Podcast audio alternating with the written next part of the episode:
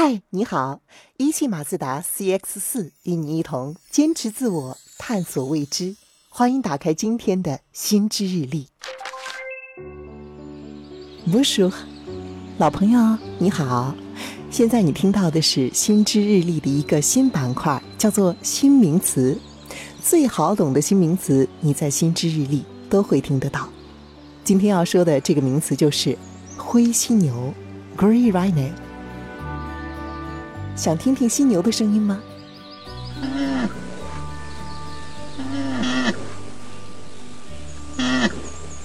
别误会啊，我们心之日历并没有变成动物世界。我要给你介绍的不是在非洲大草原上觅食的灰犀牛，而是生活在我们身边的灰犀牛。好了，正式介绍灰犀牛之前，我们先说一个故事。话说，在十七世纪以前，欧洲人都认为天鹅是白的，因为他们从来没有见过黑色的天鹅。久而久之，所有天鹅都是白的，就成了一个没有人怀疑的真理。直到一六九七年，探险家们在澳大利亚发现了黑色的天鹅。随着这只黑天鹅的出现，人们的观念发生了一百八十度的大逆转，天鹅都是白的这个观点瞬间就被废除了。因此，专家学者就把黑天鹅变成了一个专有名词，用来指代那些难以预测、发生概率非常小，但是又影响巨大的事件。比如说，泰坦尼克号沉没、九幺幺恐怖袭击、特朗普当选等等，都是典型的黑天鹅事件。而我们今天要介绍的灰犀牛，就是和黑天鹅相对应的一个概念。最早呢，是由经济学家 Michelle Walker 在二零一三年的达沃斯论坛上提出的。和稀有的黑天鹅不同，灰犀牛是一种常见的生长在非洲草原的凶猛野兽。它体型庞大，但是反应迟缓。你可以远远望着它，却感受不到近在咫尺的危险。可是，一旦它狂奔到你的面前，你就会惊慌失措地被撞倒在地。如果说黑天鹅指的是难预测、小概率而影响巨大的事件，那么灰犀牛指的则是那些可预测、大概率而影响巨大的潜在危机。这两者最大的区别就在于，黑天鹅指的是意外事件，就好像你走在路上不知道什么时候会掉块砖头；而灰犀牛呢，指的是可预测的危机，就是那种大家都明知道很可能发生，但还是出于侥幸心理不去避免的事件。灰犀牛被用来说明最大的问题不是问题本身，而是对问题的视而不见。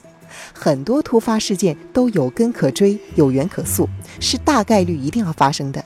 但是人们觉得距离远，所以呢就拖延应付，心存侥幸，最后眼睁睁地看着它袭来，而且从一头变成一群。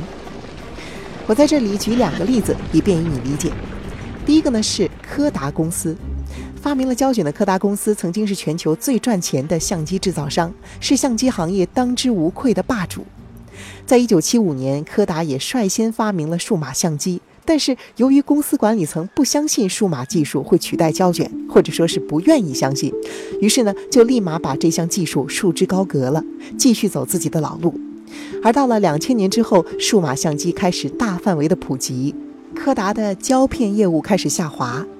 直到这个时候，柯达才开始正视危机，在接下来的十年内多次转型重组，但是最终还是没有能够挽回颓势，在二零一二年宣告破产。另一个例子呢是二零零八年的金融危机。其实，在零八年的金融危机爆发之前，国际货币基金组织已经多次发出了关于金融危机的预警。圣路易联邦银行总裁 William Poor 就曾经预测过，房利美和房地美，也就是导致金融危机的两个重要的房地产公司，将会出现大问题，要注意产生次贷危机的可能。但是，直到零八年雷曼兄弟宣布破产，人们才开始意识到问题的严重性。但是，此时金融危机已经无可挽回。